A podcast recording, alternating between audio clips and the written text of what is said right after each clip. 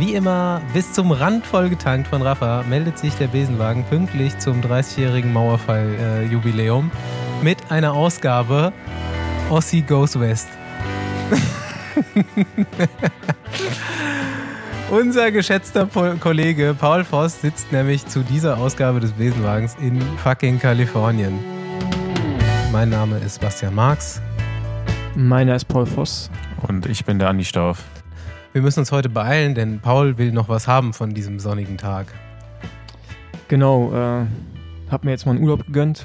Ich weiß gar nicht, wie ich das letzte Mal äh, so einen richtigen Urlaub hatte, wo man immer wegfährt und äh, versucht nicht zu arbeiten, was natürlich nicht ganz so funktioniert. Junge, du warst Radprofi. In den Bereichen, in die ich unterwegs bin, aber nee, äh, hab mir das mal hier, ja, gegönnt halt, ne? Dein Job war Urlaub, du warst Radprofi.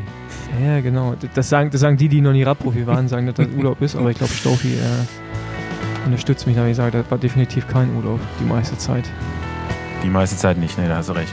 Aber jetzt hast du auch wieder dir so zum. Was ist denn da gerade für ein Wetter so in Kalifornien? Ähm, ja, morgens ist schon kalt. Also, er hat das auch nur so irgendwie 12 Grad oder so.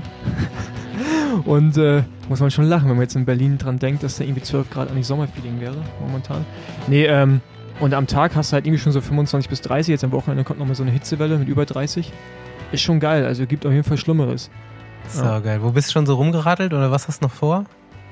Na, ich bin ja erst Montagabend gelandet. Okay. Ähm, LA River habe ich schon gesehen. Ähm, gestern, genau, gestern war ich mit meinem äh, Kumpel Jonas schon ein bisschen Radfahren, nur so anderthalb Stunden, so Hollywood.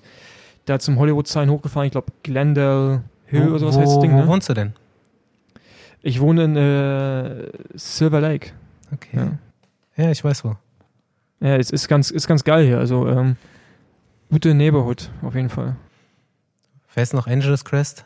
Wir haben noch gar keinen Plan. Wir haben jetzt vorhin mal so ein bisschen was aufgeschrieben, was wir machen wollen. Kann, vielleicht fahren wir noch mal, äh, also auf jeden Fall mal an die Küste, so Santa Monica, Venice Ja. Beach und dann äh, vielleicht auch noch mal Das wollte ich zu doch Palm sagen. Springs. Aber nicht mit dem Fahrrad, Ja. ne, Paul, nicht mit dem Fahrrad. doch, doch, klar. Nee, fahr mal, Also ich fahr mag, mal ja, Rad, Angeles ich mag ja Crest Radfahren tatsächlich, Staufi. Ach ja, das habe ich vergessen. Ja. Ich bin auf jeden Fall äh, dezent neidisch, nicht nur dezent. Ja, gibt auf jeden Fall noch ein paar mehr Leute, die Radfahren gerne machen. Ähm, wir waren ja zumindest mal in Teilbesetzung äh, letztes Wochenende beim, äh, der, bei dem, beim Tag der offenen Tür der Trainingstiere. Und das war schon äh, beeindruckend, wie viele Leute da ta tatsächlich aufgetaucht sind Andreas bei dem Wetter. Stauf will nicht sagen, er war dabei, weil er einer der Menschen ist, die gern Rad fahren, sondern da waren ganz schön viele Menschen, die gern Rad fahren. Und ich. Und Andi. Das hat, das hat echt eigentlich Spaß gemacht. Das war echt, äh, es war entspannter auch, als ich mir äh, das vorgestellt habe. Ich habe gedacht, äh, es gibt auf jeden Fall Unfälle Entspannter und länger auf jeden Fall. Ähm, und kälter. ja, nee, von der Kälte her fand ich okay eigentlich. Legenden besagen, es waren 400 Leute. Weiß nicht, ob es so viele waren, aber es waren schon sehr viele. Doch, also ich glaube, es waren, das kommt schon fast hin. Also auf den Bildern, die ich gesehen habe, das war irgendwie so never ending. Es sah schon krass viel aus. Also Ja, 400 ich Leute habe auf lange keine Radrennen mehr gesehen mit so vielen Leuten. Ja. 400 Leute auf dem Feldweg verteilt ist lang auf jeden Fall. Auf jeden Fall. Ich bin ja auch schon mal ein paar Rennen mit 200 Leuten ungefähr gefahren und das äh, kommt schon hin, dass das ungefähr doppelt so viele waren, ja. Ja, die Trainingstiere, erklär das nochmal, Andi. Das sind fünf Tiere, nämlich Oder fünf äh, Radfahrer hier aus Köln, die sich irgendwie die Trainingstiere genannt haben und haben einen witzigen Instagram-Account oder nicht witzig, also das kann ja jeder für sich entscheiden. Die äh, das ist die Giraffe. fünf sind, ja genau, das ist Nils Pollitt. Ja, dann Äh, der Gorilla. Klar, das ist äh, André Nee, aber, aber, aber jetzt mal ganz ehrlich, Nils Pullet als äh, Giraffe doch nicht. Nils Pullet ist doch hier Jolly Joker. Oder wie der heißt. Der ist Jump, Pferd. stimmt, der müsste eigentlich- Luke, eindeutig. könnte sich eigentlich Ja. dann um, könnte einen anderen Smiley dahin machen, ja.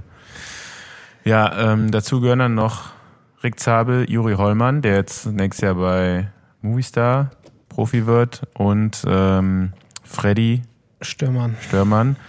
Ähm, Wir der müssen jetzt die Tiere schon noch komplett Spaß machen. mit dem Rick Rad ist der. Löwe. Freddy Stürmann ist das Schwein. Warum auch immer. Und Juri Hollmann weiß ich leider gar nicht. Ich auch nicht. Tja, Juri, da müssen wir dich mal in eine Folge holen demnächst. Wenn du, wenn du mal ein bisschen was jetzt erlebt hast bei Movistar, wollte ich dich eh mal hier reinholen. Also mach dich bereit. Seit kurzem ist jetzt erst bekannt, dass André Greipel nächstes Jahr dann auch bei Israel fährt und Nils und Rick waren da schon und das ähm, ist natürlich aus Kölner Sicht eine sehr lustige Geschichte. Was haltet ihr von dem Wechsel? Also man hat irgendwie viele Gerüchte gehört über das Jahr hinweg so. Koren und Zirkus stand ja auch mal lange zur Debatte. Irgendwann Wallonie Brüssel hatte ich irgendwann auch mal gehört. Irgendwie so ein Deal mit Ridley, aber das letztendlich ähm, Israel Cycling Academy. Was ist denn daran so lustig äh, fand ich eigentlich? dann doch schon leicht verwunderlich. An Wallonie Brüssel. Wie Was ist denn daran so lustig? Naja, also abgesehen von den Trikotfarben ähm, finde ich den Rest auch ziemlich lustig. Das muss jetzt mal genau erklären. Naja, Wallonie Brüssel ist halt so ein belgisches Pro-Conti-Team, schon auch ein Sport, also die fahren gut, aber André Greipel in so neon gelb, also neonfarbenen gelben Trikot zu sehen, hätte ich jetzt schon äh, sehr belustigend gefunden, muss ich sagen. Also, Das ist mehr so Neo-Profi-Style, das ist genau nicht, nicht Also, Classic-Profi-Style. das sind wir ein Team, das, der passt da gar nicht rein. So Krenn und Zirkus hätte ich ihn noch echt gesehen, aber Ich finde es geil eigentlich Äh, jetzt mit Israel. Also im Endeffekt kann man ja wahrscheinlich davon ausgehen, dass es auch so ein bisschen über die Connection jetzt zustande gekommen ist. Ich denke, Nils hat da auch so ein bisschen was zu sagen in dem Team. Er ist ja doch irgendwo der äh, stärkste Fahrer, der da fährt. Okay, die haben Dan Martin jetzt noch gekauft. Das ist natürlich auch nochmal ein Kaliber. die haben Ben Hermann, also Ja. die haben schon viele gute Rennfahrer. Aber so mit ähm, Nils und Rick, die werden da wahrscheinlich beide so ein bisschen auch ein gutes Wort eingelegt haben. Und werden da wahrscheinlich auch beide Bock drauf haben, irgendwo, dass André da hinkommt. Ja, ich weiß nicht, ob Rick jetzt so viel äh, Macht hat, um da irgendwie ein Wort einzulegen, aber ich glaube auch, dass äh, wahrscheinlich für Nils äh, so ein äh, ausschlaggebender Punkt vielleicht eventuell war. Aber was, also ich meine, er musste ja mit hinwechseln, aber dass er darum gebeten hat, weil André, das konnten wir ja bei Lotto Sudal ganz gut sehen in den letzten Jahren, war auch mal ein guter Helfer, ne? Ja. Für seine Gerade für Kapitäne bei den Klassikern. Das ist ein sehr Äh, starker Klassikerfahrer, ja. Er war eine, wie man das schöne berühmte Wort Relaisstation, hat er sehr oft als dessen gedient und von daher bin ich mal gespannt, was er jetzt so im Frühjahr zeigen kann und ähm, wie weit Nils ihn nutzt. Es waren ja dann auch in dem Jahr irgendwie so mehrere Diskussionen, warum fährt er, pf, keine Ahnung, jetzt irgendwie ein Level schlechter als vorher bei Lotto. Eigentlich hat er selber auch gesagt, seine Werte sind dieselben. Ähm, er versteht es auch nicht so ganz. Klar, ich glaube, Akea hatte einfach für den Support für einen Fahrertyp wie André Greipel einfach nicht die, die Qualität an Rennfahrern. Also ich glaube, die haben ziemlich viele so gute Allrounder, aber halt irgendwie keinen, der so richtig dafür geeignet war, André da in den Rennen zu unterstützen. Ähm, und das brauchst du halt irgendwo als Sprinter. Ne? Also du, du musst halt schon irgendwie am Ende da äh, möglichst ähm, ohne vorher viel Energie selbst zu verbrauchen, auf so einen Sprint kommen und dann am besten auch in einer aussichtsreichen, äh, aussichtsreichen Position. Und das hat man ja gesehen, dass das bei Akea auch ähm, nicht so gut geklappt hat. Und da wurden auch, glaube ich, einige Versprechungen gegenüber äh, André, die, was die äh, Zusammensetzung der Teams quasi für die Rennen, wo er gefahren ist, dann ähm, das wurde halt irgendwie, konnte man nicht umsetzen so richtig und ähm, dann ist es, glaube ich, irgendwann so ein Punkt, wo du jetzt angesprochen hast, Trainingsmotivation fehlt, ist, glaube ich, eher so ein bisschen Fr- Frustration, die dann Mhm. dazu kommt. Und dann ist halt so einmal so, ja, bei, bei ich glaube, ich denke mal in Jahren, wo er ganz viel gewonnen hat, da war halt einfach so ein Vibe dann irgendwann, ne? Dann hast du, da hast du einfach so einen Lauf gehabt und genauso gibt's den Negativ halt Mhm. auch. Was, glaube ich, bei äh, Akea dann letztendlich auch dazu geführt hat, dass er da auch frühzeitig dann eben aus seinem Vertrag raus ist. Ähm, das muss man ja sagen, er war jetzt gar nicht eigentlich angewiesen auf einen Wechsel, aber wollte halt nochmal unbedingt da raus. Und ich glaube jetzt eher, dass die drei äh, alle zusammen in einem Team fahren, das wird die nochmal so gegenseitig auf jeden Fall motivieren und da können sie sich nochmal ganz gut pushen. Was sie auch vorher schon gemacht haben, aber jetzt halt auch in den Rennen zusammen nochmal. Wir sind gespannt. Wir kriegen auf jeden Fall ganz schön Einblick, glaube ich, in das Team. Äh, ist, glaube ich, auch ein ganz witziges Projekt. Ich habe jetzt schon so ein bisschen mitbekommen, ähm, wie die ersten Teamtreffen und Trainingslager bei denen ablaufen und äh, man darf gespannt sein, wohin das geht. Ist, glaube ich, für nächstes Jahr äh, haben die auch ein ultra krasses Rennprogramm. Also nicht nur dieses klassische World Tour Programm, sondern halt auf der ganzen Welt verteilt äh, fahren die Radrennen und ähm, ich bin mal gespannt, wie das Team sich so weiterhin entwickelt. Ja, das hatten die in diesem Jahr ja auch schon, ne? dass die zum Teil äh, dreigleisig unterwegs waren. Ich habe die ganz oft bei Rennen gesehen, wo sie halt irgendwie eigentlich nur einen Pkw hatten, nicht mal irgendwie einen Camper und so einen kleinen Transporter, weil halt, ja, noch andere Rennen liefen zur gleichen Zeit und ich glaube, die hatten dieses Jahr auch 30 Fahrer. was für ein Pro-Conti-Team ja schon extrem viel ist. Ähm, ja, auf jeden Fall einen anderen Approach als die, als andere Teams und ich finde es auch ganz interessant, dass die auch wirklich so international unterwegs sind. Ja. ja, es gibt auf jeden Fall ein Rennen, was nächstes Jahr keiner fährt. Das findet nämlich nicht statt und äh, da du gerade in Kalifornien bist, Paul, ähm, fällt mir das gerade ein. Äh, Tour of California wurde abgesagt für nächstes Jahr. Die schöne Bergankunft Gibraltar, die musst du eigentlich auch fahren, Paul ich meine, mit Kalifornien auch zweimal gefahren, ist es so als Rennfahrer schon irgendwie ein schönes Rennen. Aber ich kann schon verstehen, dass man das vielleicht schwer verkauft bekommt, auch gerade auf dem europäischen Markt, dass das Interesse nicht da ist. Also erstmal hast du die Zeitverschiebung und dann ist es halt zum Zuschauen auch mega uninteressant, weil du fährst einfach auf diesen großen Straßen und du hast eine Bergankunft, die geht zehn Kilometer lang einfach nur gerade hoch und du, du hast nicht diese Emotion, wie sie bei europäischen Rennen hast, aufgrund dessen, dass die Straßen halt so gebaut sind, wie sie halt sind. Und ich finde, ähm, das ist eher allgemein so ein bisschen das Problem der amerikanischen Rennen, dass du diese Emotionen der Rennen, wie es in Europa hast, gar nicht vermittelt bekommst. Als Rennfahrer fand ich es eigentlich immer ganz cool. Ich meine, gute Hotels, Logistik ging eigentlich auch. Ähm, aber ich glaube, wirtschaftlich ist es wahrscheinlich echt schwer, so ein Rennen zu etablieren auf lange Zeit. Ja, hier Jonathan Waters hat sich dazu geäußert auch. Er meinte auch, er will da mithelfen, irgendwie einen Plan aufzustellen, wie das wirtschaftlich geht, wie man vielleicht auch ein neues Rennen erfinden kann da.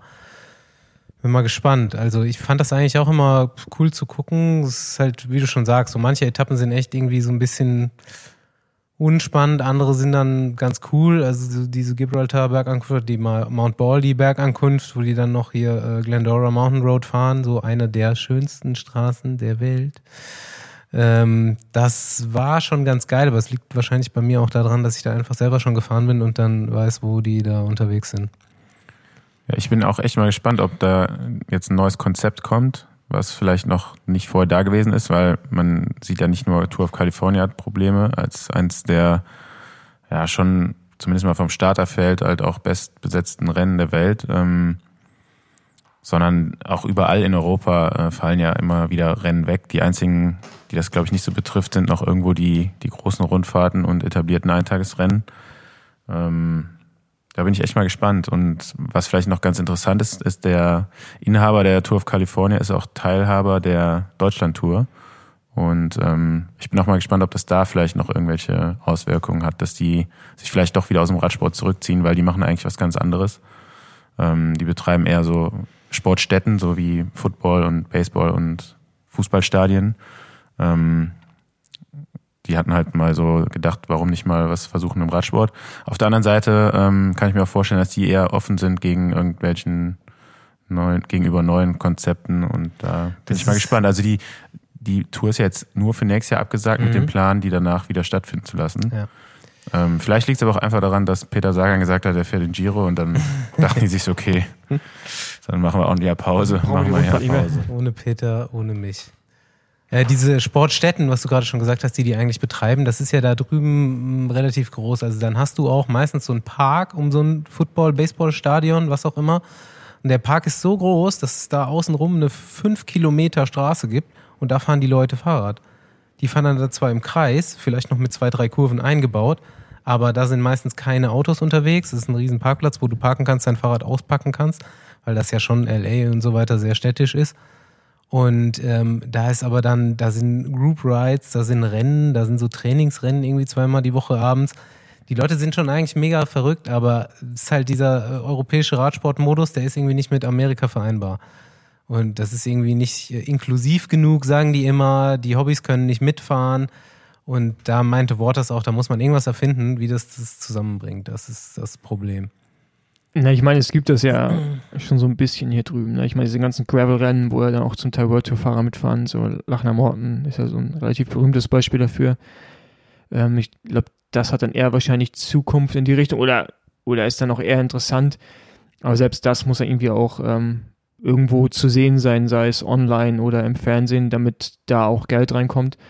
Aber ich bin auch gespannt, wie die sich hier entwickeln, so die ganze Szene. Ähm, was für einen Plan man erstellt und irgendwie, ja, mit welchem Konzept. Das, so ein Konzept kann man sicherlich auch auf Europa übernehmen, weil die Rennen, die wir jetzt haben in Europa, äh, der Großteil, der besteht ja auch nur, weil es ewig viele Ehrenamtliche gibt, die das umsonst machen.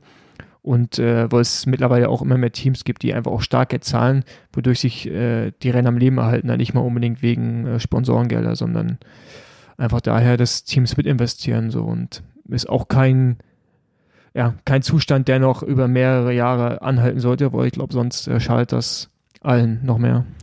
Apropos Rennen erhalten und Sponsorengelder und Rennen absagen Und neuen Konzepte. und neue Konzepte und neue Persönlichkeiten. Rund um Köln ist gerettet. Halleluja. Genau. Ähm, ich habe es heute im Fernsehen gesehen. Im Tatsächlich. Fernsehen sogar. Ja, Was im Fernsehen kommt, ist wahr. ja ich habe ich glaub, hab zum, zum ersten Mal seit WDR, Junge. jetzt, ich kann mich gar nicht mehr dran erinnern, wann ich das letzte Mal Fernsehen geguckt habe.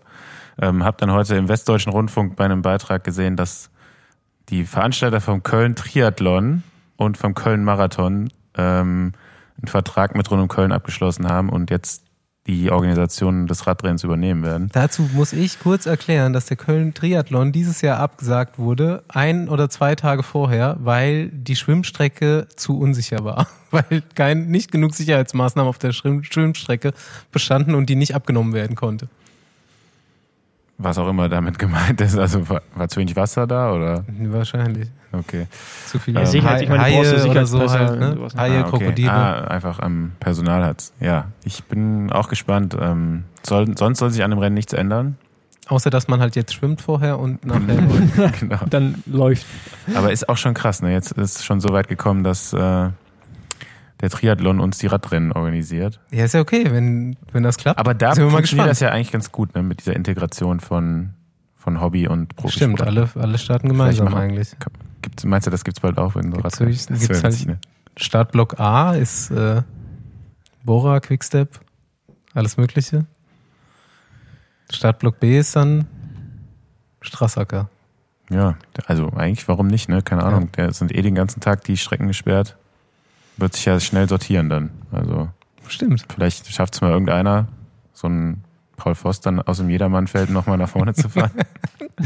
Hey, hey Jungs, ich bin wieder da. ähm, Mit dem Besenwagen-Trikot. ja, mit dem Besenwagen-Trikot. Das wäre natürlich echt äh, ganz cool, ne? Fossi macht Werbung fürs Besenwagen-Trikot. Genau, apropos, apropos, Besenwagen-Trikot. ähm, vielleicht, Apropos noch in die ganzen Überleitungen. apropos, ich bin der König der Überleitung. Ähm, genau, äh, es gibt ab jetzt das Besenwagen-Kit bei uns erhältlich auf der, äh, in unserem Online-Shop. Allerdings äh, als Pre-Order mit Versand, ich glaube Ende Januar, Anfang Februar, je nachdem wie schnell Rafa produzieren kann. Aber ja, ihr könnt bis zum 31. November bestellen und dann geht das Ding raus. Zwei Monate später hoffentlich. Und Dann ja, können wir als Team glaub, jeder, cool. äh, jedermann Besenwagen nächstes Jahr in die Profiklasse nach vorne fahren. Genau, ihr könnt euch natürlich auch noch dazu die Socken kaufen, die auch noch erhältlich sind. Und äh, als Krönung noch so ein schönes Spaghetti als T-Shirt, damit man auch ähm, neben dem Rad cool aussieht. Aber ja, äh, jetzt fehlt eigentlich nur noch der Helm, dann haben wir richtige, komplettes Besenwagen-Wanker-Outfit. Full Kit Wanker ist der Terminus. Zu dem Trikot kommt jetzt was, was wir euch schon äh, lange schuldig sind. Nämlich haben wir ja ähm, so Vorschläge von euch, Trikot-Design-Vorschläge irgendwann mal gefordert, ähm, ich, als die Dinosaurier noch lebten. Und ähm, tatsächlich haben wir die auch alle gesammelt und uns dann letztens, als das Trikot fertig war und wir jetzt da in den, ähm, in den Shop gegangen sind damit, nochmal mit auseinandergesetzt, denn wir hatten euch versprochen, wir ziehen einen Gewinner oder suchen jemanden aus mit dem besten Entwurf und der bekommt dann ein Kit. Genau, und zwar ist es auch eine Gewinnerin, weil das war keine Voraussetzung, dass man einen Gewinner sucht, sondern ging beides. Und zwar äh, ist das die Katrin aus dem Saarland. Die hat uns ein äh, Bild geschickt, was wir euch nochmal in unsere Story und Post-Geschichte für die Folge hier äh, reinpacken werden. Und äh, hat das eigentlich ganz schön beschrieben, warum sie das so gemacht hat. Und zwar ist die gute Katrin Biologielehrerin und hat das äh, Design-Tool von Ra Ra äh, Rafa Custom so bis zum geht nicht mehr ausgereizt, dass wir dann äh, einfach so geflasht waren, dass wir sagen, okay, das ist es. Es war all in mit kompletter Flora Ähm, und Fauna äh, der nördlichen Hemisphäre. uns war es jetzt ein bisschen zu bunt. Wer das neue Trikot gesehen hat, wird es verstehen können. Aber äh, es sah trotzdem eigentlich noch ganz gut aus. Und ähm, Der Erklärtext dazu war einfach der Hammer. Katrin, Genau. ähm, du hast in deinen Erklärtext auch reingeschrieben, das haben wir erst heute bemerkt, dass du gar nicht Rennrad fährst. Aber dein Freund, und so bist du auch auf den Besenwagen gekommen und fandest den dann auch ganz geil. Äh, ich würde sagen, ihr könnt euch, äh, wir schreiben euch nochmal an, ihr könnt euch aussuchen, wer jetzt ein Kit bekommt. Entweder Katrin, du nimmst ein Kit und fängst an, Rennrad zu fahren. Oder äh, dein Freund kriegt eins. Jungs, ganz anderes Thema und ich muss jetzt mal kurz in einen anderen Mut switchen, wobei ich den eigentlich schon wieder verlassen habe. Ich habe mich letzte Woche ein bisschen aufgeregt und ähm, das haben dann auch alle mitbekommen, denn ich habe dann auch so einen Post im Besenwagen-Account in der Story gemacht. Allerdings muss ich dazu sagen, in meinem greisen Alter, das sich auch um eine Zahl erhöht hat seit der letzten Besenwagen-Folge, ähm, bin ich jetzt schon so ruhig und weise geworden, dass ich eigentlich gar nicht, dass ich mich gar nicht mehr aufrege und dass ich das Fass, was ich eigentlich heute aufmachen wollte, äh, eigentlich gar nicht mehr aufmachen will. Trotzdem will ich mal drüber reden. Ähm, es gibt diesen, und ich rege mich schon länger darüber auf, Sexy Cycling Kalender. Der heißt jetzt seit neuestem, der heißt jetzt seit neuestem Women of Cycling, was noch ein bisschen anmaßender ist. Also eigentlich jetzt erst. Und ähm, naja, eigentlich scheißegal. Solche Kalender wird es für immer geben. Es wird auch immer Abnehmer für solche Kalender geben. Aber ein relativ ernstzunehmendes Radsportportal hat äh, dafür Werbung gemacht mit einem ganzen Artikel. Und, das Und macht immer noch, Fand übrigens. ich, äh, die haben gesagt, sie haben es rausgenommen. Ich habe es vor ein paar Tagen noch gesehen. Das Also müssen wir sein, jetzt, äh, mittlerweile raus das ist. müssen wir jetzt checken. Ist das, war das eine bezahlte Werbung oder war das einfach Das war nur. ein Artikel, wirklich. Und halt da mit, äh, Ich weiß nicht, ob es deklariert war, deklariert als Werbung drin stand. Wie viel kostet sowas auf Radsport News? Vielleicht können wir dann auch mal einen Artikel es kaufen. ist, es ist weg. Ich habe jetzt draufgeklickt und es kommt nichts mehr. Okay. Und ähm, das ist mir persönlich jetzt, ich will mich mal nicht zu weit aus dem Fenster lehnen, als Mann schon irgendwie blöd vorgekommen.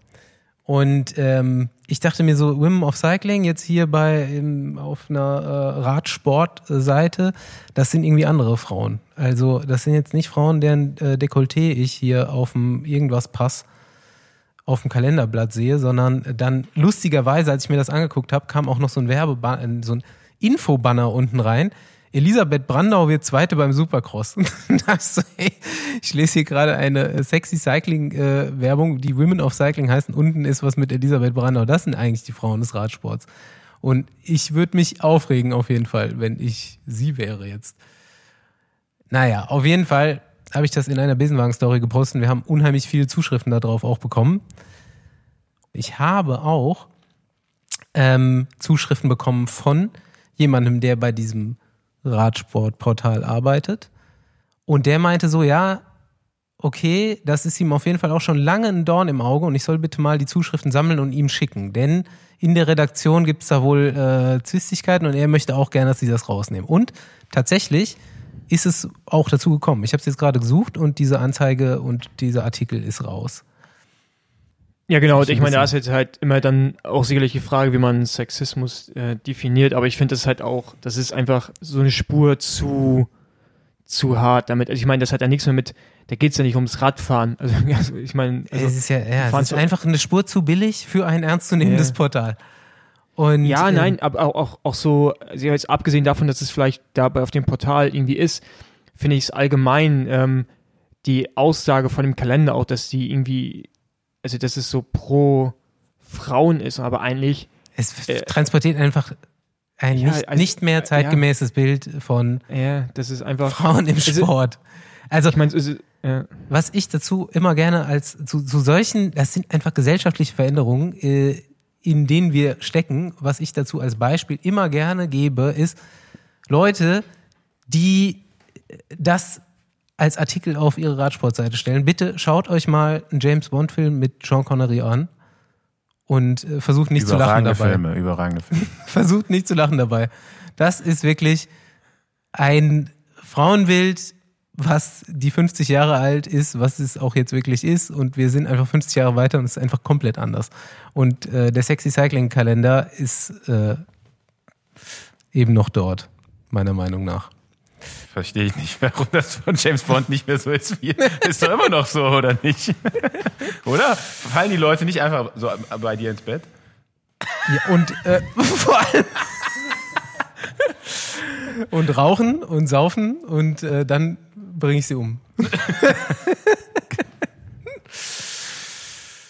ich habe versucht, tatsächlich so weibliche Meinungen dazu einzuholen, habe auch einige bekommen, aber die meisten von den Sportlerinnen, die ich angeschrieben habe, haben sich einfach nur auch aufgeregt und haben einfach gesagt, ja, genau so.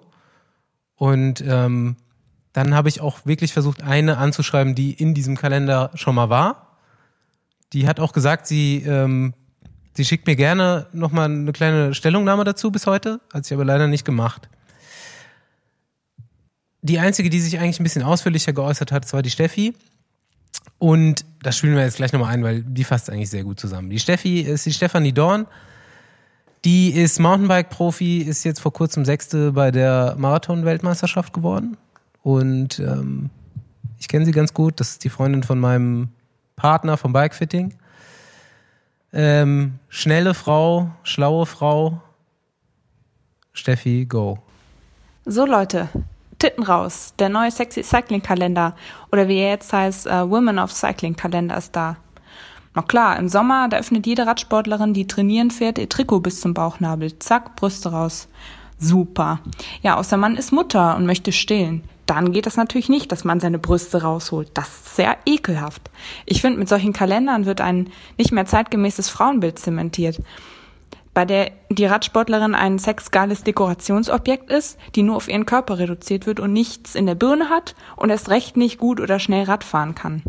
Was Radsportlerin wann mit ihrem Körper oder ihren Brüsten macht, das kann sie meiner Meinung nach selbst bestimmen. Kann jede so machen, wie sie möchte. Aber eine Radsportlerin nur auf ihre Sexiness zu reduzieren, ist echt zum Fremdschämen. Auf Instagram ist es teilweise ein Phänomen, dass manche Follower nur unterwegs sind, weil sie irgendwelche merkwürdigen Posen oder nackte Haut sehen wollen. Finde ich absolut furchtbar. Das Frauenbild sollte sich in den Medien echt ändern. Äh, ein Beispiel dazu ist, eine professionelle Radsportlerin aus Deutschland wird nach ihrem Karriereende in ein Fernsehstudio eingeladen und mit den Worten begrüßt, sie ist Olympiasiegerin und sie war im Cycle Passion Kalender, wo ich mir so denke, wow, echt jetzt? Die zwei Sachen? So ein Shitstorm, wie er jetzt entstanden ist zum Sexy Cycling Kalender, top. Das geht in die richtige Richtung. Wir Mädels, wir können mehr als nur sexy. Steffi redet übrigens von Sabine Spitz, die da ins Sportstudio kommt. Sie könnte auf jeden Fall ähm, auch einen Tagesschau-Kommentar sprechen. so hat sie es gerade ein bisschen angehört. Nee, aber da äh, pflichte ich hier ist bei. Ja, ist, ja ähm, auch, ist ja auch gar nicht mehr so weit weg. Also Besenwagen, Tagesschau. Ne? Also, also wir sind auf jeden Fall genauso informativ. Ja, manchmal sicherlich auch ein bisschen Lügenpresse, aber. Alternative News. Alternative News, ja. Ja, gut. Okay, wo geht's weiter? Velon.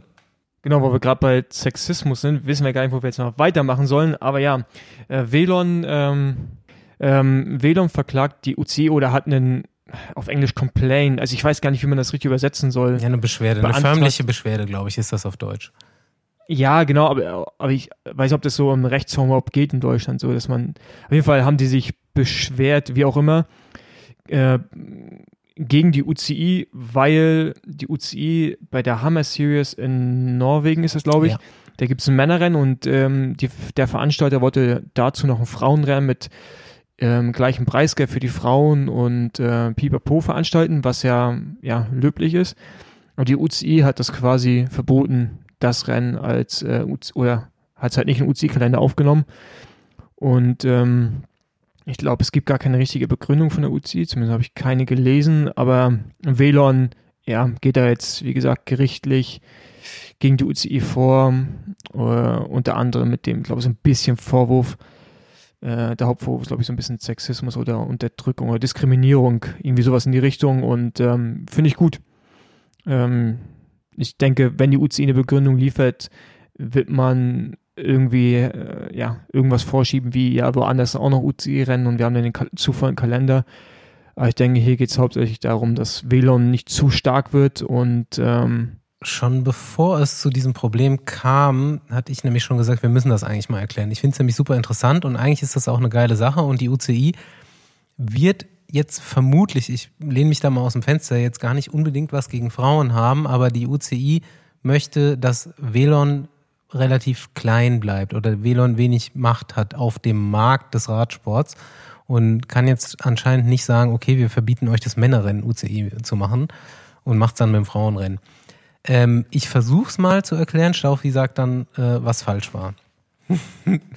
Velon ist ein Zusammenschluss ähm, von mit den größten World Tour Teams, die eben bestehen. Das ist auf jeden Fall Bora, äh, Jumbo, Ineos, die sind auf jeden Fall alle drin.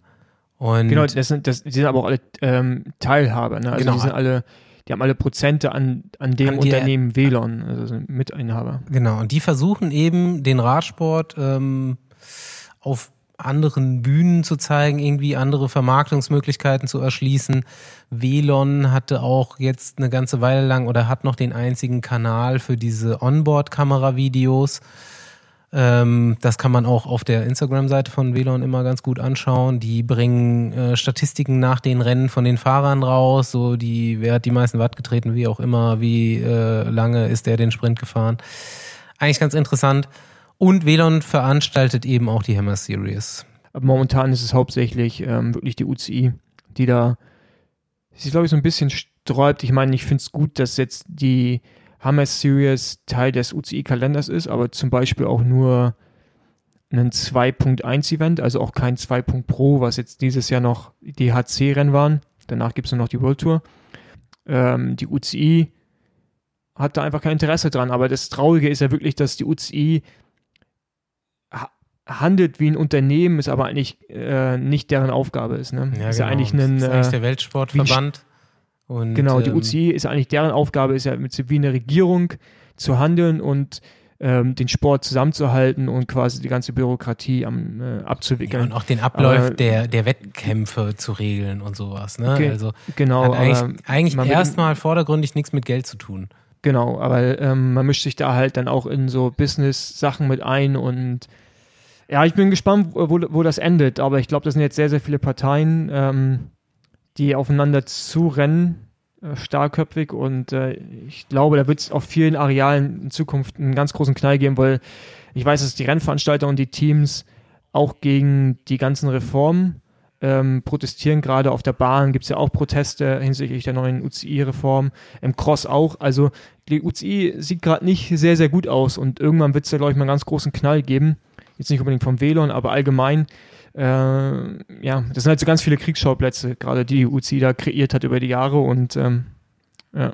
Ja, für mich hat Velon eigentlich nach der Gründung gar nicht mehr so viel bewirkt, was ich jetzt so mitbekommen habe. Ne? Also diese ähm, neue Berichterstattung, die ist ja so ein bisschen auf der Strecke geblieben, weil eben auch da noch die, die Veranstalter der Radrennen auf den Rechten sitzen ne? und die halt auch nicht abgeben. Ich glaube, darum geht's ja auch so ein bisschen, dass das wie in anderen Sportarten irgendwie die Nutzungsrechte dafür halt der Gewinn daran geteilt wird. Ähm, das läuft ja, geht ja bis jetzt alles eigentlich in die Taschen der Veranstalter. Und da war dann die Idee, glaube ich, auch so, ein, so ein, nochmal ein, eine neue Medienquelle da irgendwie mit einzubinden, wo man dann wiederum äh, mit verdienen kann. Ähm, was halt, ich glaube, allgemein einfach im Radsport das Problem ist, dass viele haben gute Ideen und neue Ansätze und es gibt viele Versuche, wie jetzt zum Beispiel Velon, aber ist einfach noch, wie der Radsport strukturiert ist, einfach ein mega Problem ist, dass die Teams halt ja, zu 90 Prozent einfach darauf angewiesen sind, Sponsorengelder zu haben und man versucht es eigentlich so wie im Fußball oder anderen, vor allem amerikanischen Sportarten hinzukriegen, dass halt viel mehr über irgendwie äh, TV-Einnahmen funktioniert. Weil momentan ist ja Radsport gar nichts über TV-Einnahmen. Es geht alles an den Veranstalter. Und äh, aber wie man das halt in Zukunft regelt, weil die Veranstalter sind ja auch auf die Gelder von Fer vom Fernsehen angewiesen. Also das ist ja, ist ja mehrere Baustellen und irgendwie so mehrere ähm, Puzzleteile, die man irgendwie in eine richtige Position bringen muss. Und da bin ich echt gespannt, was dann in Zukunft äh, passiert. Aber so wie es momentan ist, allgemein gesprochen, ist es scheiße. Und es muss sich ändern. Siehe Tour of California. Aber keine Ahnung, wann, ob wir den Punkt noch mitbekommen. Ähm, oder ob das jetzt noch weitere Jahre, Jahrzehnte ins Land läuft und sich nichts richtig ändert. guckt einer von euch Hammer Series oder verfolgt das ernsthaft? Ja, das für, ja. ja? Ja. Also ich find's auch geil. Also ich finde den Modus geil, aber du musst tierisch aufpassen, dass du es nicht verpasst, wenn's ist. Du kriegst nichts davon mit. Ja, du kriegst nichts davon mit und ich weiß auch immer noch nicht, wie das genau Ich funktioniert. kann es dir erklären und, wird du wirst so, du wirst's auch cool finden, weil es so- ist so ein bisschen wie Kriterium fahren. Aber erklär das doch mal jemandem, der sowieso noch nicht mal versteht, wie eine Tour de France funktioniert und immer noch nicht Ja, weiß, aber das ist ja einfacher die eigentlich. mit der Zeit, äh, warum der Etappensieger nicht auch der Gesamtsieger ist, weißt du, was ich meine? Ja, aber das ist ja eigentlich einfacher, weil das sind so kleine Minispiele und äh, da gibt's immer innerhalb von, die sind auch nur anderthalb Stunden lang, glaube ich. Ich habe zumindest gehört, dass anderthalb die äh, zumindest mal voll gefahren werden von den Teams. Ja. Also, dass diese Hammer Series Rennen wirklich super anstrengend sind, weil die halt eben nur so kurz sind. Ja, und weil es wie Im Gegensatz zu so Schaurennen. wie halt, im ne? Kriterium um Punkte geht und nicht um Endsieg. Die müssen die ganze Zeit fahren.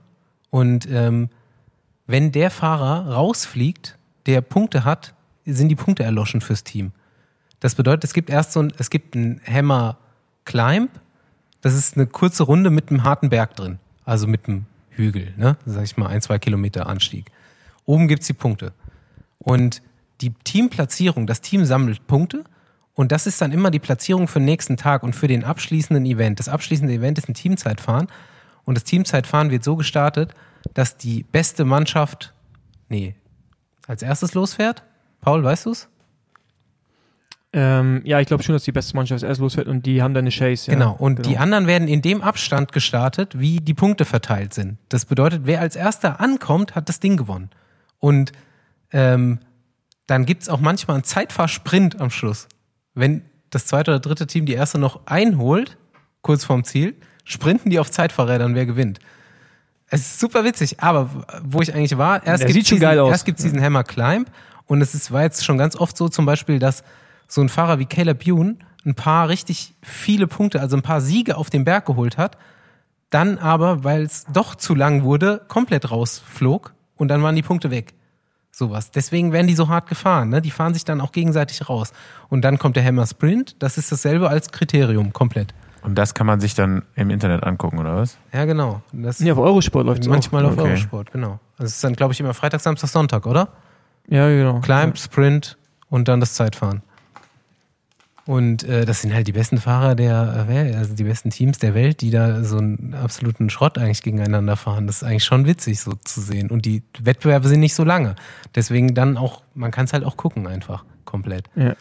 Ja. Ich fand es halt in Maastricht, habe ich es einmal geschaut, fand ich es ganz cool im Fernsehen. Ja. Ich fand es auch gut, ja. Genau, aber dann lass uns jetzt nochmal ähm, vielleicht den Belag wechseln, weil ähm, jetzt ist ja gerade Bahn, Bahnsaison. Da gibt es eigentlich, finde ich, relativ viele News. So, also erstmal angefangen dabei, dass äh, Großbritannien für die Olympischen Spiele ein neues Rad äh, Fossi rausgebracht hat. Zusammen. Völlig, er ist, kommt immer noch nicht klar auf das Rad. Wirklich. Wir haben auch das erste Mal in unserer äh, Organisationskarte mit den Infos hier ein Bild noch drin, so als Header von der Karte mit dem Fahrrad. Fossi will das auf jeden Fall haben, glaube ich. Das ist so der, Ja, also ähm, es ist ein Rad, was zusammen mit Lotus, sollte eigentlich, mit, sollte eigentlich fast jeder kennen, die haben Formel 1-Team und sind auch um, ja, ein weltberühmter Autohersteller, plus Hope. Ähm, Hope ist ein britischer, ja, die, also bekannt geworden mit äh, mit oder? Bremsen. Okay. Die haben Hydraulikbremsen früher gemacht für Rennräder, Mountainbikes, wie auch immer. Äh, oder machen sie immer noch. Genau, und die beiden haben zusammen Rad entwickelt, zusammen mit ähm, UK Sport. Eins ohne Bremsen. Und das ist Richtig gut, ja. Eins ohne Bremsen. Genau eins, genau eins ohne Bremsen.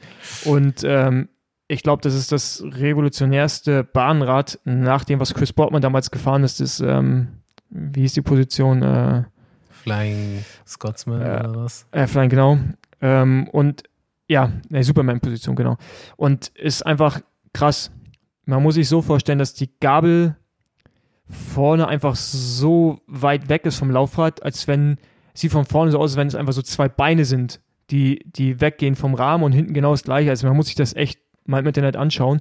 Und das Interessante ist So ein daran, bisschen dass so also- wie aus so Bierkästen zusammen. so heißt es ja jetzt äh, neuerdings Clearance. Für die Reifenbreite ist da halt wirklich wie so für einen Autoreifen ungefähr, Genau. oder? Also, genau, ja, genau, kannst du einen Autoreifen dazwischen machen. Und Eigentlich haben die ein Fatbike Ähm, genommen und haben es einfach nur Bahnlaufräder reingemacht und, Und ein bisschen aerodynamischer gemacht. Ja. Äh, genau. Und äh, das Rad wird sowohl von den Sprintern, f- dann von den Leuten, die Massenwettbewerben fahren, so wie im Madison oder Punkte fahren, und auch von den ähm, Verfolgern genutzt. Man baut einfach nur andere Lenker rauf. Und das sieht schon mega spektakulär aus. Was ich jetzt so gehört habe aus der Bahnszene ist, dass das, also man musste das Rad, wenn man es bei Olympia nutzen will und bei den Weltmeisterschaften, muss man es bei einem Weltcup, glaube ich, mindestens nutzen. Das haben die getan in Minsk. Ähm, vergangenes, nee, vorletztes Wochenende. Und ähm, es ist wohl so schnell, dass die Verfolger damit jetzt schon die Zeit fahren, die sie eigentlich in Tokio fahren wollen im Sommer. Ähm, ja, also es muss brutal sein von der Aerodynamik her. Ich, ähm, ich habe jetzt noch nichts gelesen, äh, wo man irgendwelche Zahlen, ja, vielleicht gibt es Zahlen, aber jetzt keine validen, ähm, was die Aerodynamik angeht. Aber ich finde es einfach krass, weil, was ich mir gut vorstellen kann, ist, weil die, die Gabel und der Hinterbau, die sind im Prinzip da, wo die Beine sind. Also von der Breite, von der Entfernung vom Rad. Also muss ich es wirklich mal anschauen, sieht einfach krass aus.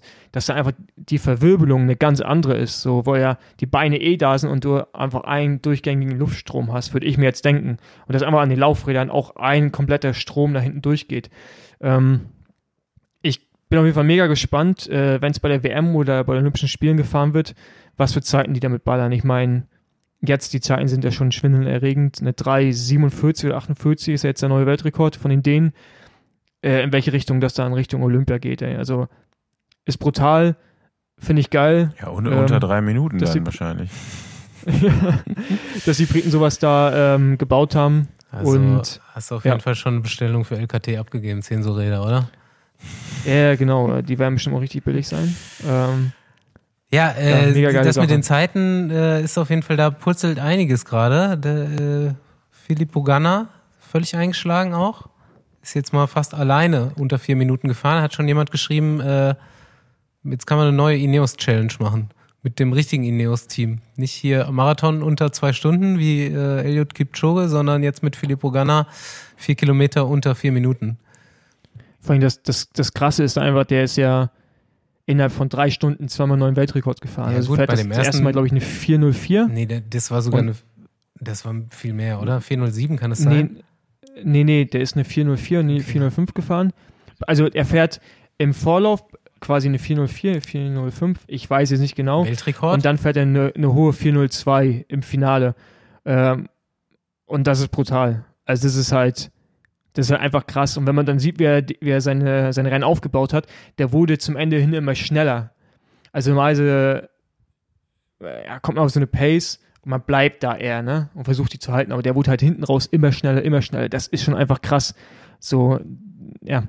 Und dann, wenn man weiß, man ist jetzt erst äh, ja, im Oktober, November, Olympischen Spiele sind noch äh, acht Monate hin oder neun Monate.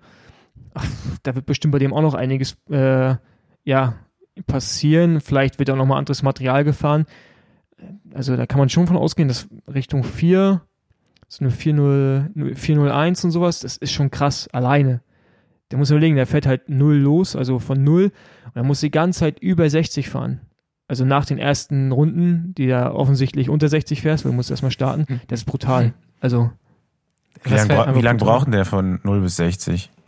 Weißt du das ungefähr? Oder wie lang ist es generell bei den ich, ich kann es so? dir, dir nicht sagen. Ich meine, ich weiß nicht, wie schnell die ersten 1000 gefahren ist. Ähm, da hat man dann ja unbedingt, hat man ja den Schnitt.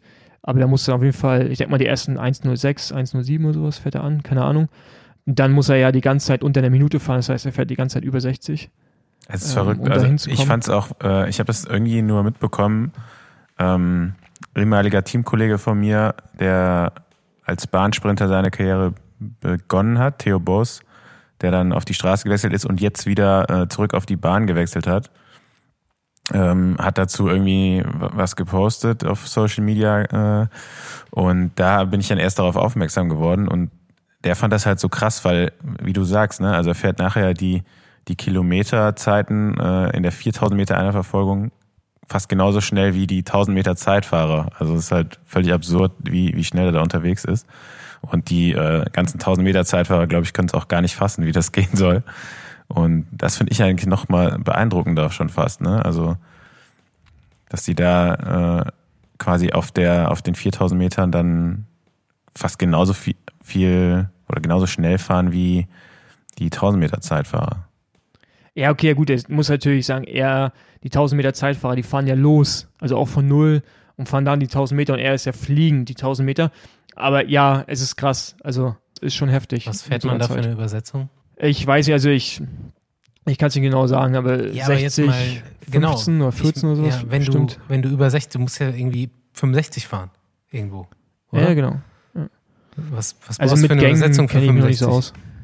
5411. Auf der Straße. 5411. 5411. Also das Ding ist ja, worauf ich eigentlich hinaus will, du musst mit 5411 losfahren. Von null. Irgendjemand hält dich und du musst 54 Ja, aber das ist ja, mehr, das ist ja mehr als 5411, was er fährt. Ja, Das aber mi mindestens das. Ne? Ja, ja. Das kann sich jeder mal vorstellen, wie das ist. Wie lang, stellt euch, lasst euch mal irgendwie, fahrt mal Schrittgeschwindigkeit, 2 kmh mit 5311, wenn ihr das überhaupt noch habt auf eurer Karre. Sonst halt 5211, so wenn die meisten haben heutzutage. Und dann sprintet mal all out, wie schnell ihr überhaupt werdet. Und guckt mal. Das wird nicht 65 sein. Ja, vor allem das Krasse daran ist ja wirklich, er fährt los, ist schnell und er beschleunigt dann ja, er hatte während des ganzen Laufs, wurde er immer schneller. Das heißt, ich glaube, die letzte Kilometer war der schnellste. Ähm, und Der- das ist halt einfach krass, dass du diesen Gang, der eh schon so hart zu beschleunigen ist, und der beschleunigt dann in dem Rennen immer noch weiter, immer weiter. Das ist Das einfach, das ist schon pervers. Klingt so, als könnte man mit ihm die Energiekrise der Welt lösen. ja. Fährt los, dann wird er immer schneller, immer schneller, immer schneller. Ja.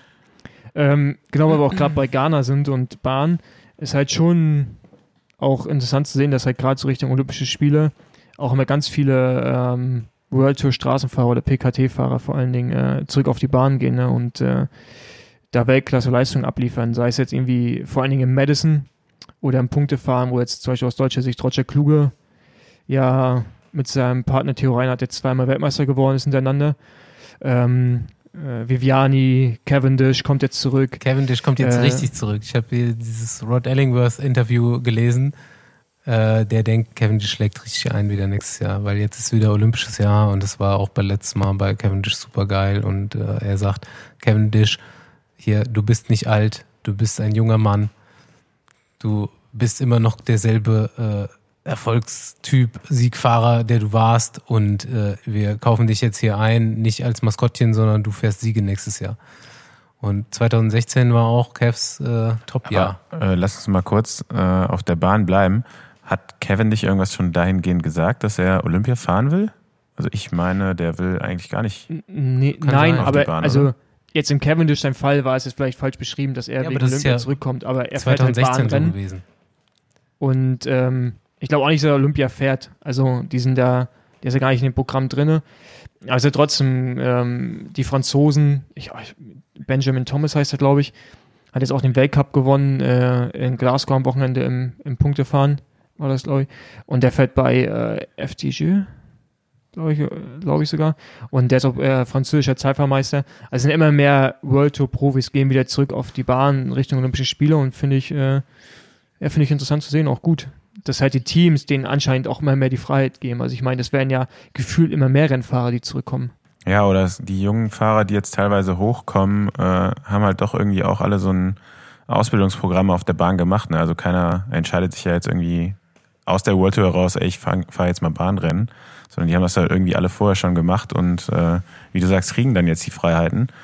Ähm, was ich auch für so äh, Wettbewerbe eigentlich ja auch gut finde. Ne? Also du hast ja dann deinen Sportler, der sich für sowas auch irgendwie motiviert. Ne? So ein Event wie Olympia ist halt auch in vielen Nationen äh, immer noch das größte Sportevent, der das es gibt, ja, und äh, vielleicht außer die Franzosen, das ist die Tour de France. Und ähm, was ich halt aber auf der anderen Seite gar nicht, oder was ich finde, sollte, kann langsam auch so aussterben, sind Sechstagerennen irgendwie. Also das finde ich so langweilig, das mir anzugucken, weil man sieht einfach, dass alles zum größten Teil halt irgendwie Schau ist, vielleicht nicht mehr so, wie es früher war, wo es so komplett durchgehend abgesprochen war, aber klar sollte jetzt schon irgendwie äh, in Gent Ilio Kaise gewinnen und in London am besten irgendwie ein Engländer oder so, aber du siehst halt auch, wenn, wenn die Fahrer da einen Punktesprint fahren, dass das schon nicht voll ausgefahren wird und dass das halt schon so, ah, okay, wir machen es möglichst knapp zum Zielstrich und alle jubeln, ja, toll.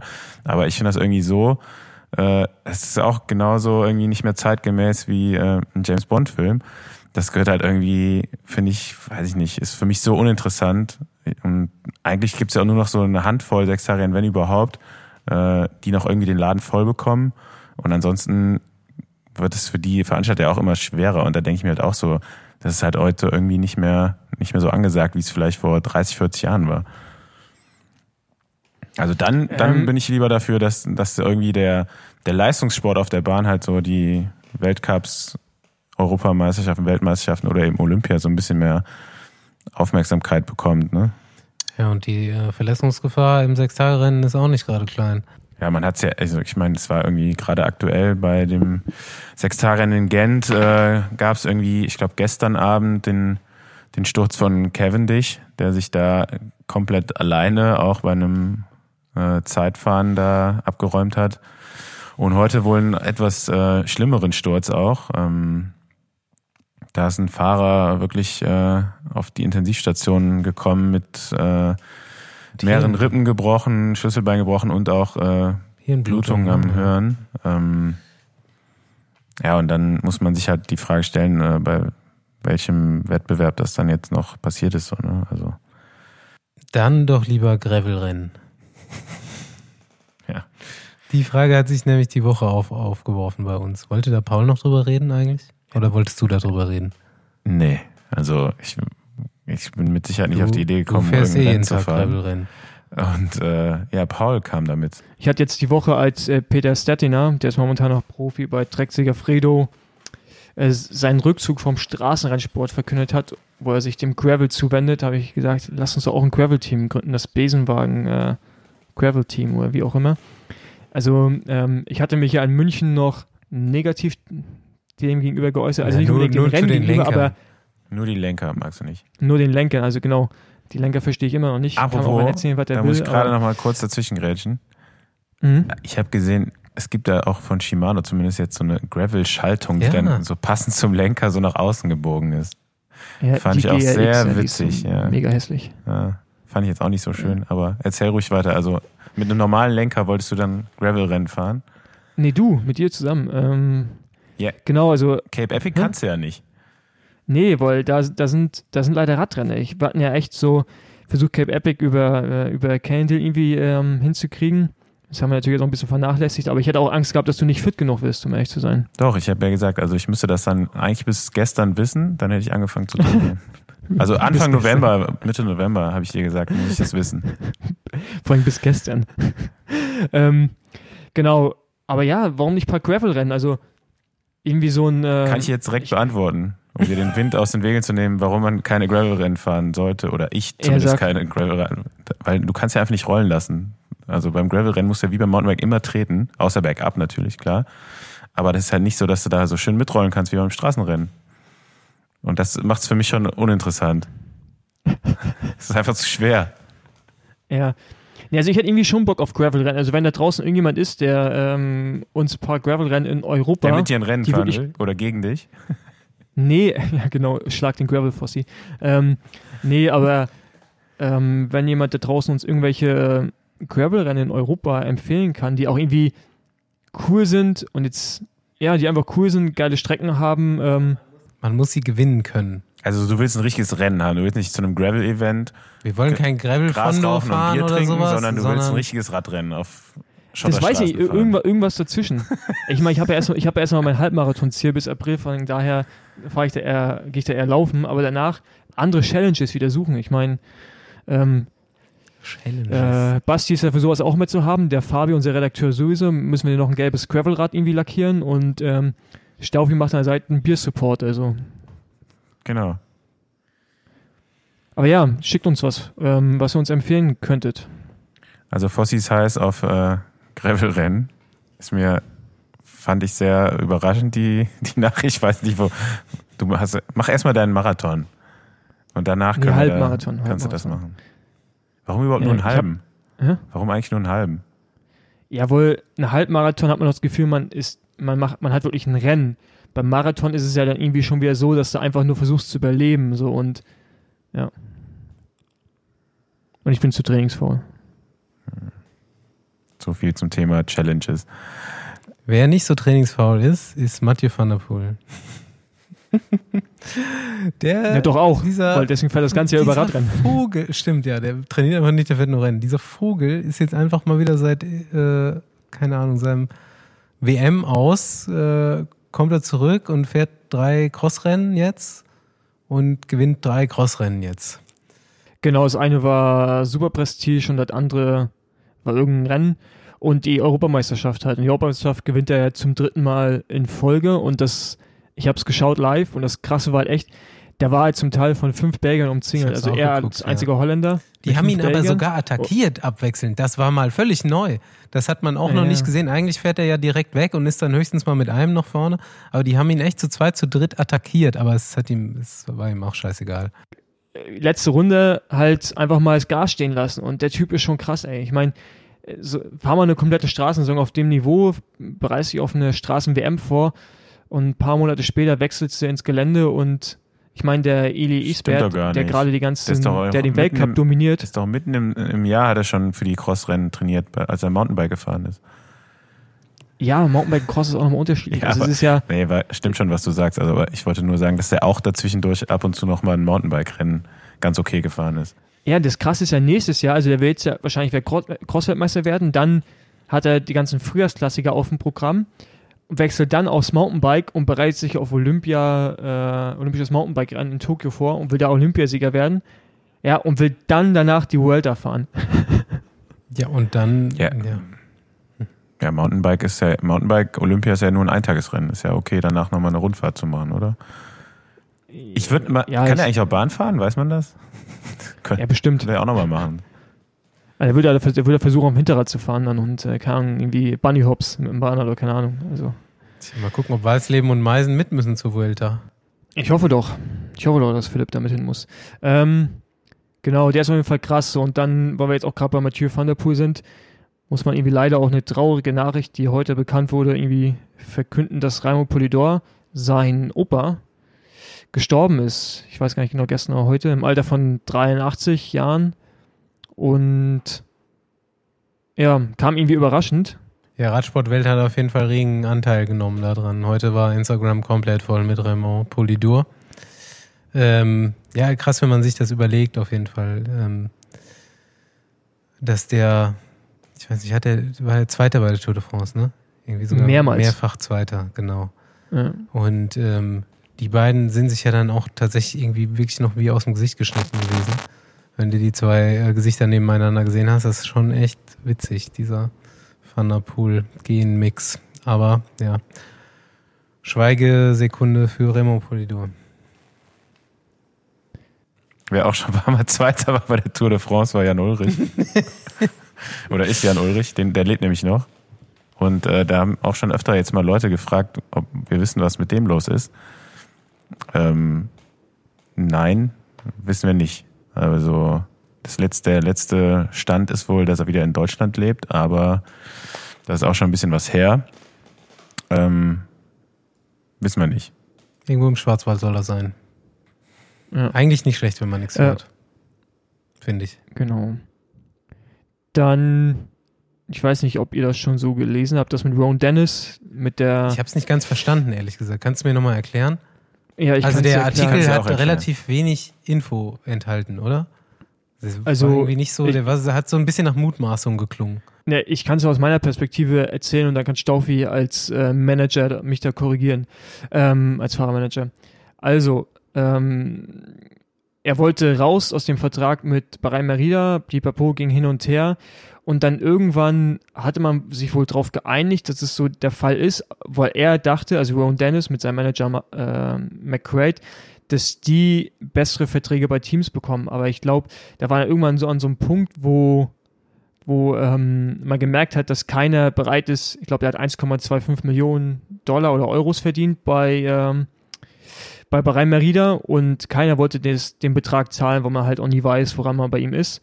Ähm, und er wollte dann wieder zurück zu Bahrain Merida und ich glaube, man hat darauf erstmal nicht weiter reagiert, sondern hat die WM abgewartet. Aber dann, nachdem er bei der WM komplett ohne Bahrain Merida Material gefahren ist, also sei es Rad, Helm, also alles und dann das Team auch nicht erwähnt hat, hat man, glaube ich, danach dann sich wirklich entschieden, die Be der es bekannt zu geben, dass er oder dass, man den Vertrag definitiv nicht verlängert. Und man spricht jetzt davon, dass Teams ihn nur 250.000 Euro anbieten, weil es jetzt nicht wenig ist, aber für das, was er als Rennfahrer ist, natürlich viel zu wenig. Ähm, genau. Ja, genau. Es ging eigentlich da, äh, es geht darum, dass er mit seiner ganzen Aktion jetzt quasi bei der Tour auszusteigen, äh, seinen ja doch sehr lukrativen Vertrag aufzulösen und jetzt mit dem kleinen Folgeangebot eigentlich mehr oder weniger eine Million ähm, Euro verloren hat. Und ähm, ja, jetzt halt äh, durch diese, durch diese lange Unklarheit, ob er A bei, doch noch irgendwie bei Bahrain bleibt und B halt, äh, wenn nicht oder nach dieser Rennpause, wie kommt er eigentlich zurück? Ne? Also klar, jeder wusste, wenn, wenn er es irgendwie geschafft hat, sich auf die WM vorzubereiten, dann wird er da zu den Top-Favoriten zählen. Ähm, vielleicht hat nicht jeder mit so einem überragenden Sieg gerechnet, aber da hat er dann doch gezeigt, was er für ein Weltklasse-Athlet ist. Ähm, trotzdem haben die Teams natürlich alles andere auch mitbekommen und keiner ist jetzt irgendwie bereit, nochmal so eine Riesensumme da äh, irgendwie für jemanden zu bezahlen, wo du nicht weißt, ob der nächstes Rennen noch für dich startet oder nicht. Und auf der anderen Seite auch dein, dein Sponsor, und davon sind die Radsportteams halt eben sehr abhängig, äh, auch mal ganz schnell sehr schlecht darstellen lassen kann. Ne? Also wenn jetzt Rowan Dennis als, als mit dem Hintergrund jetzt äh, sagt, guck mal hier, das, das Rad, was mein Team fährt, ist das schlechteste Zeitfahrrad der Welt, das fahre ich nicht ähm, dann glaubt das jeder, ob das stimmt oder nicht. Ne? Und das kann halt einfach auch mal so ein Sponsor von deinem Team äh, ins schlechte Licht drücken. Und da sagt natürlich keiner, ey, den will ich unbedingt bei mir in der Mannschaft haben, obwohl er der beste Zeitfahrer der Welt ist. Auch wenn es die Wahrheit ist. Nie Radprofis nach der Güte ihres Materials fragen. Ja. Die werden immer Ja sagen. Ist gut. Ähm, ich würde es auch nicht machen. Also keine Ahnung. Du hast zwar den Zeitfahr-Weltmeister dann in, dein, in deinem Team ich erstmal starten, ähm, aber du weißt halt nie, in welche Richtung es geht. Ne? Also selbst wenn er eine gute Saison fährt, dann klar fährt er eine gute Saison, aber der kann dich halt das Risiko, dass er dass da wieder irgendwo sowas passiert, ist ja. halt einfach da. Dafür wäre ich nicht bereit und wenn, würde ich ihm halt auch nur irgendwie äh, wahrscheinlich einen kleinen Vertrag für, für seine Verhältnisse anbieten und sagen, okay, du kriegst einen Bonus für die, die und die Rennen oder pro Sieg oder wie auch immer, ähm, um ihm da vielleicht so ein bisschen bei Laune zu halten. Und für ein Jahr keinen Scheiße bauen. Genau. Ja, ich dachte kurzzeitig, dass er irgendwie schon unter wäre bei Ineos, aber das ist dann doch nicht gekommen. Und da dachte ich auch so, okay, Ineos ist so gut organisiert und haben so viele Ressourcen, dass sie ihm auch einfach geben können, was er will und es dann läuft. Aber ja, also bis jetzt ist da noch nichts passiert. Ja, wo wir jetzt gerade eh auch bei McQuaid sind, der hat ja unter anderem auch Sam Bennett unter Vertrag also. als Fahrermanager und die unendliche Saga ähm, zwischen ihm und Bora Hans Grohe ist jetzt zum Ende gekommen. Zum guten Ende für Sam Bennett vor allen Dingen, der jetzt das Team verlassen darf offiziell und sich wahrscheinlich die Conny Quickstep anschließt. Und äh, bin ich auch mal gespannt, wohin er sich entwickelt. Also ich kenne Sam jetzt ja auch schon seit boah, äh, fünf, sechs Jahren, waren zwei Jahre lang Teamkollege und der war immer ein ziemlich unterschätzter Rennfahrer im Team und hatte sicherlich den Support bekommen, aber der ist halt auch ein sensibler Rennfahrer und ähm, ich glaube, mit seinem Trainer Dan Lorang hat er da wahrscheinlich den besten Coach für sich gefunden und äh, ich bin jetzt echt mal gespannt, wohin er sich entwickelt. Ich meine, mit De Konig ist jeder Sprinter nochmal eigentlich mehr besser geworden. Ähm, und bin mal gespannt, ob das bei ihm auch der Fall ist. Und wenn das so ist, dann wird er im nächsten Jahr, in den nächsten ein, zwei Jahren auf jeden Fall zu einer der besten, oder ist er ja schon, aber vielleicht auch der beste Sprinter der Welt werden. Weil, wenn er jetzt nochmal einen Schritt macht, dann muss er sich eigentlich vor gar keinem mehr fürchten. Ja, bester Sprinter der Welt gehört halt irgendwie immer dazu, bei der Tour Etappensiege zu feiern. Ähm, genau, die Chance hat er bis die jetzt. Die hat er bis jetzt halt irgendwie noch nie wirklich gehabt. Oder war halt nicht in der Form, in der er hätte sein müssen können. Oder ich weiß, ist auch schon ein paar Jahre her. Nicht dabei. Ja, ist aber auch schon doch, auf jeden doch, Fall schon mal bei, gefahren. Bei Bora ist er gefahren. Ähm, mit halt mir mit, schon. Mit äh, Peter Sagan halt aber auch zusammen. Genau. Und ähm, aber ich bin gespannt, ob er dann jetzt mit dem Trainer zusammenfahren darf, oder? Nee, also er ist die Tour nie mit Peter Sagan gefahren, er ist die Tour damals mit mir im Team gefahren. Ach, dann lag es da. Als wir noch, ja, okay. als wir noch pro Conti waren, aber da war er die, die Jahre immer krank und äh, hat eigentlich nie das volle Potenzial zeigen können. Das kam jetzt auch erst über die Jahre, aber ich glaube nicht, dass er mit Dan Lorang noch weiter zusammenarbeiten darf. Ich denke mal schon, dass Ralf denkt, da einen Riegel vorschieben wird, weil es ja ein offizieller Teamtrainer ist. Fans fragen Besenwagen. Ähm, eine Frage kam rein und da habe ich mich an Ausführungen von dir, Andi, erinnert, nach ovalen Kettenblättern. Ich kann da nämlich äh, nichts dazu erzählen, denn ich habe das noch nie am Fahrrad gehabt. Paul, hattest du das schon mal? Nee, aufgrund dessen, wie es aussieht. Und ähm, Andi hat es nämlich schon mal gehabt. Der musste das, glaube ich, schon mal fahren. Oder das Team wurde schon mal vom Hersteller ausgestattet, der das hatte. Und ähm, du hast mir auf jeden Fall schon mal was dazu erzählt. Und das war eigentlich sogar relativ ausführlich. Also pack mal aus. Das ist ja jetzt auch schon ein paar Jahre her. Ich weiß nicht mehr, was ich da erzählt habe. Ähm, so meine Erfahrungen waren eigentlich da mit so, dass der Hersteller uns versucht hat, als gesamtes Team auf diese ovalen Kettenblätter zu bringen. Ähm, da aber ziemlich schnell auf Widerstand gestoßen ist. Und äh, um es jetzt mal ganz kurz zu halten, am Ende, ich glaube, von den 25 ungefähr Fahrern, die wir hatten, ich glaube noch einer, diese, diese ovale Kettenblatt gefahren ist. Ähm, ich habe es mal ausprobiert, ich fand es ganz okay, so äh, auf gerader Strecke, ohne irgendwelche Tempowechsel, also bei einer konstanten Geschwindigkeit. Ich kann mir vorstellen, so Triathlon macht das vielleicht noch ein bisschen mehr Sinn. Sobald das irgendwie unregelmäßig war mit Antritten und Spitzen, äh, war es dann eher kontraproduktiv so gefühlt und auch selbst dieses auf langer, auf gerader Strecke irgendwie das Gefühl haben, man, man fährt schneller, das ging relativ schnell weg. Also ähm, ja, man kann sich ja so ein paar Studien zu durchlesen. Man benutzt so ein bisschen andere Muskulatur dazu. Wenn die dann halt so ein bisschen antrainiert wird, dann hat man so kurzzeitig das Gefühl, da kommt mehr Power, aber letztendlich äh, ist das dann, glaube ich, nur so ein Empfinden, was man erstmal hat. Das ist aber mit vielem, was man ändert auch, ne? Das ist nämlich auch so beim Bikefitting war. Vieles, was du anders machst, fühlt sich erstmal gut an aber der Körper gewöhnt sich halt super schnell an alles. Du musst einfach öfters mal neue Reize ja. setzen, das bringt in ganz vielen Sachen was. So in drei, vier Monaten hat sich der Körper dann an alles gewöhnt, dann kannst du wieder einen neuen Reiz setzen. Aber anscheinend ist es nicht wirklich anders. Es, es benutzen halt, was mich wundert, ähm, doch noch irgendwie ein paar richtig gute Fahrer in, in der World Tour, ne? Und das auch dauerhaft. Mm, ja. Wer? Also Froome, Froome fährt das Ding, aber ja. der ist auch so ziemlich der Einzige. Ja, nee, das ist ja oval. Das ist ja richtig. Ja, das ist das halt, ist ja richtiges es, Ei. Sagen wir mal, wir, äh, ist ja egal, welche Form das Kettenblatt jetzt hat, außer einer runden. Also alles, was nicht rund ja. ist, da gibt's aber, außer Froome gibt's noch einen. Also ich wüsste jetzt zum Beispiel keinen. Und ähm, ich meine, Chris Froome hat auch so einen eigenen Fahrstil, ja, den kann okay. man auch nicht so mit jedem vergleichen, ne? aber für ihn scheint es zu funktionieren.